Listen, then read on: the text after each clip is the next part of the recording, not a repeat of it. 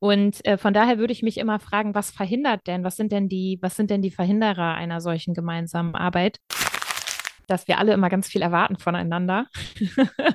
Und auch da wieder, ne, die Frage ist dann immer, was tun wir selber eigentlich von dem, was wir so von äh, anderen erwarten? Herzlich willkommen bei Agile Soul, deinem Podcast, der Agilität für dich erlebbar macht mit Impulsen für Scrum Master von und mit Susanne Jung und Tim Müller. Herzlich willkommen, Karin, bei uns im Podcast Agile Soul. Ich freue mich, dass du die Zeit für uns nimmst. Ja, vielen Dank. Ich freue mich, dass ich da sein darf. Und wir hatten die Idee, mit dir heute einmal mal über das Thema New Work zu sprechen. Ja. New Work, so, ich habe von deinen LinkedIn-Posts schon so ein bisschen rausgelesen. Das ist was, was dich sehr stark umtreibt das ganze Thema New Work und was alles damit zusammenhängt.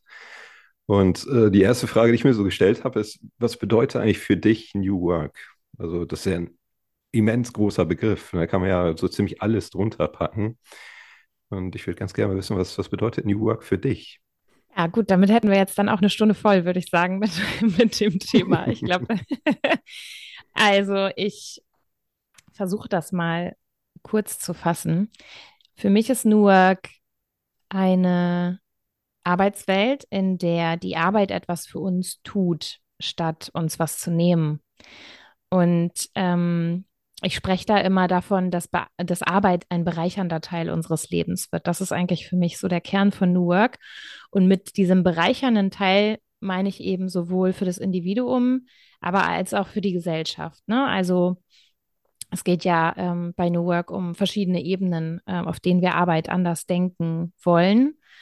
Und ich glaube, wir spüren ja auch alle, dass die Welt sich gerade irgendwie schneller dreht, anders anfühlt, ähm, wie wir mental gerade drauf sind. Und für mich sind das alles Anzeichen dafür, dass wir, ähm, dass New Work aktueller ist denn je und dass wir diesen Shift hin zu einer bereichernden, gesunden, ähm, ausgleichenden Arbeit ähm, unbedingt angehen müssen, weil wir immer noch in einem Stadium sind, in dem die Arbeit eher ähm, uns krank macht, uns belastet und uns ähm, was nimmt, statt uns was zu geben. Und das hat für mich ganz, ganz viel zu tun mit einem guten, gesunden, ausgeglichenen und freien Leben.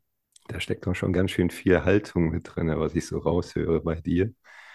Das ist eine, eine sehr äh, schöne Haltung, wie ich finde. Also ein sehr, sehr schöner Anspruch auch zu sagen, Arbeit sollte doch was sein, was, was auch was wiedergibt und nicht nur nimmt.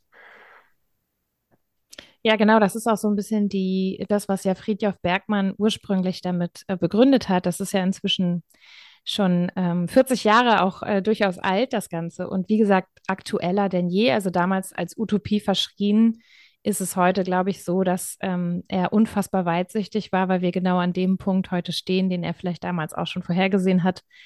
Und ähm, er eben auch immer gesagt hat, ähm, Arbeit darf keine Krankheit sein. Mhm. Da haben wir uns gestern gerade darüber unterhalten, dass diese, dieses, es muss nicht wehtun, sondern es darf auch Spaß machen, dass das ja ganz wichtig ist. Ähm, und mich hat da jemand gefragt, ja, du bist jetzt agil geworden. Und da habe ich geantwortet, Nee, eigentlich nicht. Ich war es schon immer. War das bei dir auch so, dass du so ein Störgefühl hattest, als du ins Arbeitsleben eingetreten bist? Total. Also ich weiß noch, dass ich ähm, relativ früh schon in, also ich bin ja auch noch in der Finanzbranche sozialisiert worden. Das muss man vielleicht noch dazu sagen. Ich glaube, das ist ganz wichtig. Ähm, also so 2005, 2006 ähm, so in der Finanzbranche gestartet. Es dauerte ja dann auch nicht mehr lang mit der Finanzkrise und habe da sehr, sehr intensive Phasen miterlebt, in denen diese Branche auch extrem auf dem Prüfstand äh, war, zu Recht. Ich habe viele Sachen nicht verstanden und ähm, habe auch schon früh gemerkt, dass ich eine andere Haltung zu vielen Themen habe. Und es ist so oft vorgekommen, dass ich das Gefühl hatte, trotzdem, obwohl ich, obwohl ich das Bewusstsein hatte, hatte ich oft das Gefühl, also irgendwie geben wir hier gerade alle unsere Persönlichkeit am Garderobenhaken ab, so, ne? Also du bist einfach nicht der Mensch, der du gerade, der du, der du eigentlich bist, sondern du bist vielmehr jemand, von dem du glaubst, dass diese Person hier gern gesehen wird. Also das, was wir ja sowieso tun, wenn wir in Systeme kommen, ähm, dass wir irgendwie gucken, was, was macht man hier so, was macht man nicht, ne? Und dann versuchen wir uns anzupassen, um irgendwie nicht abgestoßen zu werden von diesem System. Und das war natürlich in der, ähm, gerade in der Finanzbranche zu dieser Zeit bestimmt auch noch ähm, ganz besonders der Fall, weil ja so alte Relikte aus dem ähm, aus, aus der Arbeit einer vergangenen Zeit uns durchaus noch sehr präsent so in den Ohren dröhnen. Ne? Also professionell sein, Performance und so. Und ähm, ich habe mich immer schon gefragt, was ist das eigentlich, Professionalität? Ne? Also ich finde, da, hat, da ist nichts Gutes dran an diesem Wort. Ähm, Professionalität hat für mich immer etwas, ich verstelle mich jetzt, damit ich auf eine bestimmte Art wirke. Und ja, so schleppen wir diese Dinge so mit uns äh, her. Und ähm, von daher würde ich sagen, ja, ich habe schon immer nicht so richtig da reingepasst. Wenn du so denkst an, an die Rollen Manager und Leader, glaubst du, es braucht beides heute? Also wenn jetzt so in, in diesem New Work-Kontext denkst? Ich glaube, das ist eine der Fragen unserer Zeit. Ne? Also ähm, ich fange mal so an. Ähm, was die Leaderrolle angeht, also Führung, auf welche Art auch immer, glaube ich, ähm, die wird es immer geben. Es wird immer Führung geben. Welche Form und welche Art von Führung, ähm, das ist, das wird sich, glaube ich, verändern, immer weiter verändern weil Führung einfach etwas ist, was ausgefüllt werden muss, damit Dinge weitergehen. Das ist eine Rolle, die und eine Aufgabe, die, die braucht es einfach. Und wir merken ja jetzt heute schon, dass Führung ähm, ganz viele Gesichter bekommen hat. Ne? Also ähm, geteilte Führung, ähm, Teams führen sich selbst, also selbstorganisierte Teams, äh, fachliche Führung, disziplinarische Führung, ähm, laterale Führung. Ne? Also es gibt ja alle möglichen ähm, Formen von, äh, von Leadership. Und ich glaube, auch wenn wir niemanden mehr ernennen per Stellenprofil, ähm, dann wird es immer Führung geben. So, die wird sich einfach entwickeln. Und das ist gut so, das ist auch wichtig. Das hat auch ganz viel damit zu tun, dass Menschen einfach Strukturen brauchen, wenn sie miteinander arbeiten. Ob es jetzt Manager braucht, das ist so die Frage, was du darunter verstehst unter einem Manager. Da würden mir jetzt so viele Dinge auch dazu einfallen. Also ich glaube, wir brauchen Unternehmertum. Das glaube ich, das brauchen wir. Und wenn, wenn ich an, ähm, an Manager denke, dann habe ich eher im Kopf geschäftsführende UnternehmerInnen, also Menschen, die mit guten Ideen vorangehen und sich trauen und den Mut haben, etwas zu gründen und zu erschaffen.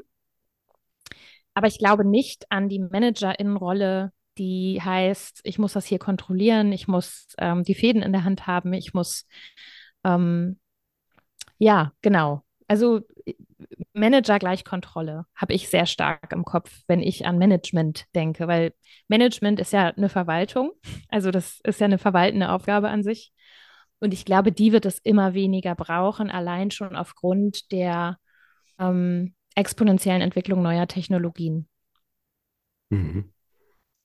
Jetzt in der, wenn, wenn du sagst Führung, gibt es ja schon viele verschiedene Arten in der Selbstorganisation, laterale Führung, fachlich, disziplinarisch. Du hast da schon so ein paar Dinge angesprochen.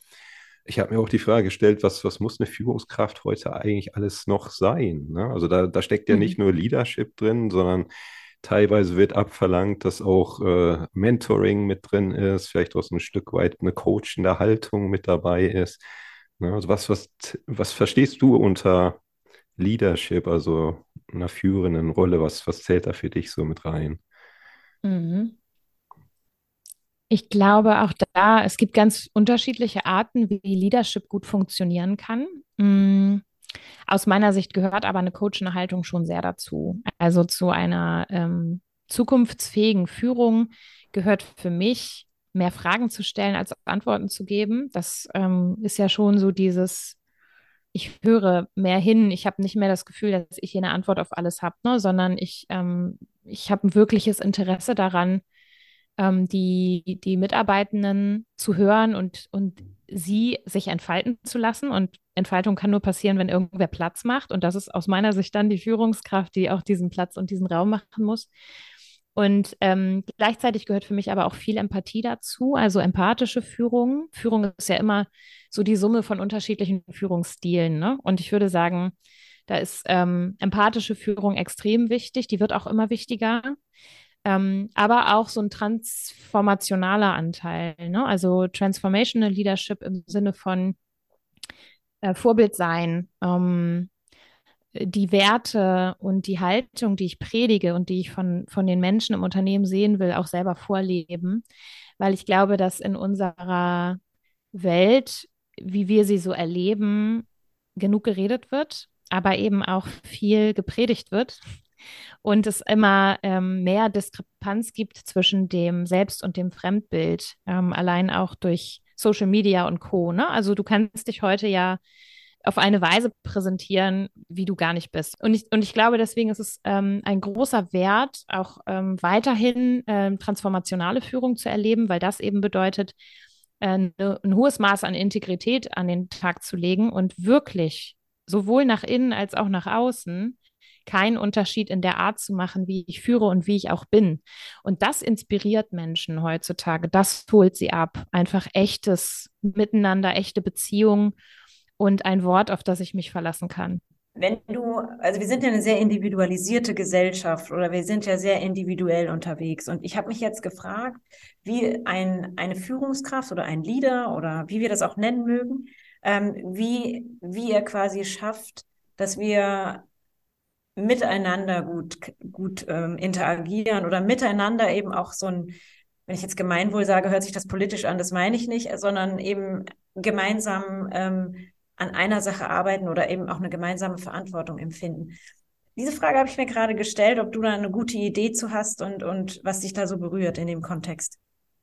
Da geht mir so viel äh, durch den Kopf. Ähm, was, was ich dazu sagen könnte. Also die, die Frage, wenn ich dich jetzt richtig verstanden habe, ist ja, wie können, wie können Führungskräfte, also wie kann Führung dafür sorgen, dass wir mehr Gemeinschaftssinn haben ne? und mehr, mehr gemeinsam erreichen wollen. Ja, und da, ich bin ja ähm, sehr systemisch auch ähm, ausgebildet und, äh, und auch durchaus auch, auch unterwegs. Und ähm, für mich ist tatsächlich dieses System, also die Organisation als soziales System, ähm, ist für mich ganz entscheidend, auch wenn es darum geht, äh, genau solche Fragen zu beantworten. Das heißt, wir suchen oft nach Möglichkeiten, wie wir mehr gemeinsam arbeiten können.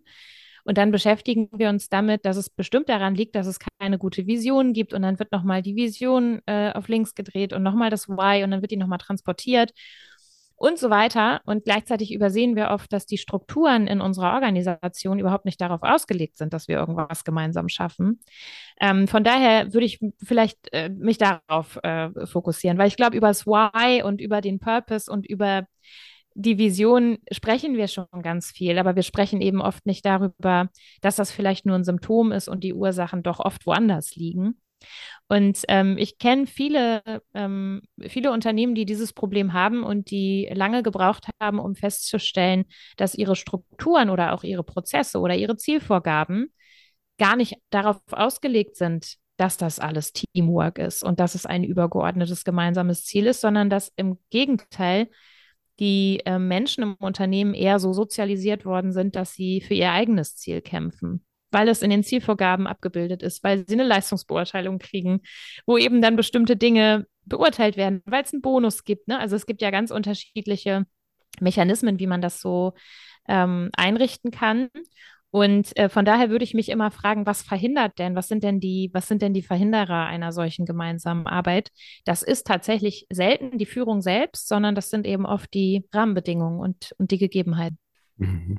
Ja, Rahmenbedingungen ist schon ein gutes Stichwort. Also ich habe ich hab gerade auch so ein bisschen im Kopf Erwartungen an Führung. Ne? Also welche Erwartungen gibt es eigentlich an Führung? Und die kann ich auch aus ganz verschiedenen Perspektiven denken. Ne? Also welche Erwartungen hat zum Beispiel ein Geschäftsführer an äh, die, die Leadership-Rollen im Unternehmen? Ne? Oder welche Erwartungen haben auch die Mitarbeiter an die Leadership-Rollen oder vielleicht auch die Peers? Ne? Also wenn, wenn wir da in mhm. dieses, diese Ecke mal reingucken, was, was hast du da so für Erfahrungen schon erlebt aus verschiedenen Richtungen? Mhm. Aber wenn du, wenn du das sagst, dann ähm, geht mir gleich durch den Kopf, ähm, dass wir alle immer ganz viel erwarten voneinander. Und auch da wieder, ne, die Frage ist dann immer, was tun wir selber eigentlich von dem, was wir so von äh, anderen erwarten? Das geht mir gerade durch den Kopf. Und ähm, ich äh, äh, mache auch viele Teamentwicklungen, in denen das Thema Erwartung echt ein großes Thema ist, weil, ähm, weil wir eben immer so viel voneinander erwarten. Und auch da ähm, finde ich das immer ganz gut, mal die Perspektive zu wechseln. Also wir sind super darin, was zu erwarten von anderen, aber wir sind nicht so gut darin, mal zu gucken, was wir eigentlich geben wollen und was unsere Bedürfnisse sind. Ne? Und die Erwartungen resultieren ja immer aus Bedürfnissen, die wir haben. Also wie ich erwarte jetzt von dir, dass du meine Bedürfnisse deckst. So. Und ähm, es ist total heilsam, mal zu gucken, was das eigentlich für Bedürfnisse sind, weil dann kommen wir auch schnell auf die Frage, ob das eigentlich die andere Person ähm, decken muss. Ich finde, dieses, dieses Wort ist schon so, äh, so furchtbar irgendwie. Aber ähm, genau, wir, wir kämpfen im Arbeitsleben sehr oft darum, ähm, doch bitte die gegenseitigen Bedürfnisse zu decken, eigentlich.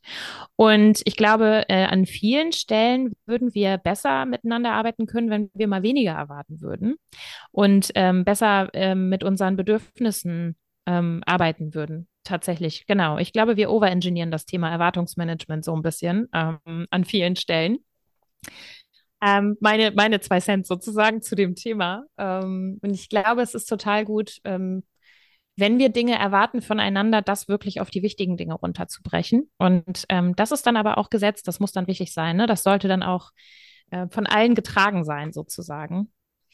Ähm, und was mir natürlich auch noch einfällt zu dem Thema, ist, dass wir unheimlich viel von Führung erwarten. Also das ist so das, das totale Beispiel dafür, das Paradebeispiel dafür, dass wir versuchen, unsere nicht gedeckten Bedürfnisse darüber zu decken, dass wir Führungskräfte anschreien mit diesen ganzen Erwartungen, die wir so haben. Und das, dem kann ja gar kein Mensch mehr gerecht werden. Deswegen ähm, werde ich auch immer nicht müde zu betonen, dass Mitarbeitende genauso Verantwortung haben dafür, wie Führung passiert. Ne? Weil das ist immer eine beidseitige Beziehung und Beziehungen werden immer auf zwei Seiten gestaltet. Und wir können, wir können nicht Mitarbeitende da so aus der Verantwortung nehmen. Auf der einen Seite wollen sie als mündige Menschen behandelt werden und, und sie wollen Verantwortung übernehmen und auf der anderen Seite, sobald was nicht läuft, zeigen alle mit dem Finger auf die Führungskraft. Genauso kann aber die Führungskraft auch nicht immer sagen, ja, meine Mitarbeitenden können es halt nicht so. Also auch da, ne, die und wir, also wir, wir denken viel in diesen Gräben und eine Führungskraft kann eben genauso wenig sagen, ja, also ich würde das ja hier alles irgendwie äh, machen, aber meine, Für meine, meine Mitarbeitenden, die, die halt, ne? Also die können es irgendwie nicht. Gleiches Thema. Die Zusammenarbeit wird immer auf beiden Seiten gestaltet und alle müssen in die Verantwortung gehen. Mhm. Wenn, wenn du jetzt so in zwei Dimensionen mal denkst und äh, dir überlegst, auf der einen Seite gibt es diese ganze Dimension empathisch miteinander umgehen, auf die Bedürfnisse der, also die eigenen Bedürfnisse achten, auf die des Gegenübers achten und dann in der anderen Dimension so diese, diese ganze Dimension Leistung. Ne, also wir wollen ja Ziele erreichen, wir wollen Dinge schaffen, ne, wir wollen gemeinsam irgendwo hinkommen. Da ergibt sich ja so ein schönes Spannungsfeld zwischen. Ne? Also wie, wie gehst du damit um, zu sagen, okay, wie auf der einen Seite wollen wir Leistung erreichen, auf der anderen Seite darauf achten, dass wir uns gegenseitig auch wertschätzend begegnen und äh, die mhm. Bedürfnisse mhm. der anderen achten und auch die der eigenen wahren. Mhm. Ja, das, das, die Leistungsdebatte, die brodelt ja auch gerade. Ne? Also es wird ja auch gerade von allen Dächern irgendwie geschrien, keiner will mehr leisten und dabei fährt die deutsche Wirtschaft an die Wand. Da habe ich auch gerade ähm, ein bisschen was zu geschrieben und habe mich äh, nochmal intensiver auch damit auseinandergesetzt. Und das ist ja auch nichts anderes wieder, als dass irgendwer Erwartungen, sich mit er gegenseitigen Erwartungen anschreit. Ne? Also die einen sagen, äh, wir müssen mehr leisten und die anderen sagen, ich will aber so gar nicht leisten. Und schon schreien sich wieder unterschiedliche Gruppen an und meinen, ihre Meinung ist die richtige. Und ich glaube, auch da tut es uns ganz gut, wenn wir das alles so ein bisschen ähm, ent, äh, äh, ent, entemotionalisieren. Ich weiß gar nicht, ob das jetzt richtig ist, aber ihr wisst, was ich meine. Also weniger Emotionen ähm, und ein bisschen nüchterner da drauf gucken, ähm, weil ich der festen Überzeugung bin, dass Menschen leisten wollen. Also Menschen wollen einen Beitrag leisten, so. Und ähm, ich glaube aber, dass viele diese Grundüberzeugung nicht haben. Und das ist, das ist die Frage, was für ein Menschenbild habe ich, ne? Habe ich das Menschenbild grundsätzlich, dass ich glaube, Menschen sind faul und müssen ähm, dazu gezwungen werden zu arbeiten und ich muss sie auf jedem Schritt dabei kontrollieren? Dann gehe ich wahrscheinlich davon aus, dass jetzt keiner mehr leisten will, weil Menschen wollen nicht mehr kontrolliert werden. Aber wenn ich, wenn ich der Grundüberzeugung bin, dass Menschen einen wichtigen Beitrag leisten wollen, aus in, tiefster intrinsischer Motivation, dann, ähm, dann macht es total Sinn, ähm, ihr Wesen in der individuellen, in den individuellen Bedürfnissen zu unterstützen und auf sie einzugehen und sie zu wertschätzen und dafür zu sorgen, dass es ihnen gut geht, denn dann werden sie noch besser, noch gesünder, noch kontinuierlicher leisten können und zwar von ganz allein. Und deswegen in meiner ähm, Vorstellung von New Work ist es so, dass je besser wir mit uns als Menschen umgehen äh, im Arbeitskontext, desto besser wird die Leistung sein. Mhm. Hättest du auch eine Idee, was sich konkret ändern muss, wenn du so auf das Gesamtsystem Deutschland und Unternehmen guckst? Ja, also wir haben, ähm, wir haben tatsächlich gerade in Deutschland ähm, so das Thema, dass wir natürlich eine ähm, insgesamt echt gute Zeit so hinter uns haben, ne? als, ähm, als Wirtschaftsland, als Wirtschaftsmacht. Und das verfliegt jetzt gerade so ein bisschen. Also wir, wir ähm, haben noch genug Vorschuss, äh, von dem wir jetzt so leben so könnte man das, glaube ich, sagen. Aber wir haben nicht so richtig das nächste neue Ding am Start. Und ähm, man hört dann ja jetzt immer Nachrichten, wie auch, äh, dass das äh, echt neue, super gute, vielversprechende Startups ähm, ja einfach ins Ausland gehen, ne? weil sie die Investoren nicht finden, weil es hier vielleicht so bürokratisch ist und weil ihnen einfach Steine in den Weg gelegt werden. Und ähm, um jetzt deine Frage zu beantworten, ich glaube, dass wir dringend umdenken müssen. Ähm, und die gesamte Art, wie wir arbeiten, neu überdenken müssen, weil wir uns das, was wir bisher alles so gemacht haben, eben nicht mehr leisten können. So. Ähm, was meine ich damit? Wir arbeiten auf eine unheimlich verschwenderische Art in Deutschland, weil eben alles so bürokratisiert ist, weil wir für alles Prozesse haben und Regelwerke. Ähm, tun wir viele Dinge, die völlig sinnbefreit sind in unserer täglichen Arbeit. Und das können, also ich nenne das ja immer Fake Work, ne? Also Fake Work, die eben der Systembefriedigung dient, aber nicht der Wertschöpfung. Und das ähm, merken wir auch innerlich sofort, wenn wir gerade etwas tun, was für uns keinen Sinn ergibt. Und dann zwingen wir uns aber eben oft, es doch zu tun, weil wir wissen, dass wir keine andere Wahl haben oder wir glauben das zumindest oder weil es vielleicht nicht genug psychologische Sicherheit so gibt für uns, als dass wir jetzt aufstehen, mit der Hand auf den Tisch hauen und sagen, so, jetzt, jetzt ist mal Schluss mit dem. Was, was machen wir da eigentlich? Ne? Das traut sich eben auch nicht jeder und jede. Und so fertigen wir Protokolle an und bauen Präsentationen und sitzen in irgendwelchen Meetings und ähm, folgen Prozessen, die eigentlich aus der Zeit gefallen sind. Ähm, und das ist, glaube ich, um jetzt auf deine Frage zu antworten, etwas, wo wir ganz konkret ansetzen könnten, äh, das alles mal zu verschlanken. Dann würde uns der Fachkräftemangel weniger, äh, äh, weniger zu schaffen machen, weil wir weniger Arbeit hätten. Ähm, und wir hätten mehr Ressourcen, äh, mehr Energie und würden mehr Sinn erleben, weil wir diesen ganzen Rattenschwanz an Dingen, die oft einfach gar keinen Sinn ergeben, nicht mehr tun würden. Das hat aber natürlich unheimlich da viel damit zu tun, dass wir auf eine ähm, ja, sehr deutliche und klare Weise auch Gewohnheitsrechte hinterfragen müssten, ne? dass Machtverhältnisse da in Frage gestellt werden müssten und dass ähm, dass das, was vorher Status und Wert irgendwie war im Unternehmen, dass das nichts mehr zählt und dass es nicht mehr darum geht, ich will das aber so, du machst das jetzt, sondern lass uns mal gucken, was hier eigentlich sinnvoll ist. Das ist der Riesenshift, den wir in Deutschland hinbekommen müssen. Und, ähm, und das würde einen echten Unterschied machen. Hast du da ein paar konkrete Praxistipps so für unsere HörerInnen? Also wir sind ja hauptsächlich Scrum Master oder Führungskräfte, die irgendwie mit agilen Teams zusammenarbeiten oder Agile Coaches. So wenn, wenn die jetzt, also wir sind ja jetzt so aus dem ganz Globalen mal reingeflogen, ja, in, in das Thema, was wir alles machen müssten. In, wenn ich jetzt so als äh, HörerInnen jetzt zuhöre und mir denke, okay, jetzt habe ich verstanden das große Ganze, aber wie konkret mache ich denn jetzt morgen irgendwie was anders? Also wo, wo mhm. setze ich denn an? Was, was hast du da irgendwie einen Tipp, irgendwie mhm. ein Beispiel, ein Praxisbeispiel ganz konkret? Mhm. Also ähm, so ganz individuelle Vorgehensweisen richten sich natürlich immer total danach, ne, wie das Unternehmen ist und wie das Team ist. Deswegen sind das sicherlich ähm, äh, also kann ich da keine, keine Best Practice geben. Äh, die, die funktioniert eh nicht. Aber was ich sagen kann, ist auf jeden Fall, dass wenn dieses Hinterfragen, also dieses bewusste Hinterfragen von dem, was wir da eigentlich tun, wenn das routiniert wird und ritualisiert wird, das ist ein super guter Anfang. Das heißt, wir müssen erstmal lernen, dass das okay ist, wenn ich die heilige Kuh hier ähm, anspreche und sage, die ist, die macht doch eigentlich gar keinen Sinn. Ich muss erstmal lernen, dass das okay ist und dass mir keine zwischenmenschlichen Konsequenzen drohen, wenn ich hier jemandem auf den vielleicht nicht mehr vorhandenen Schlips trete.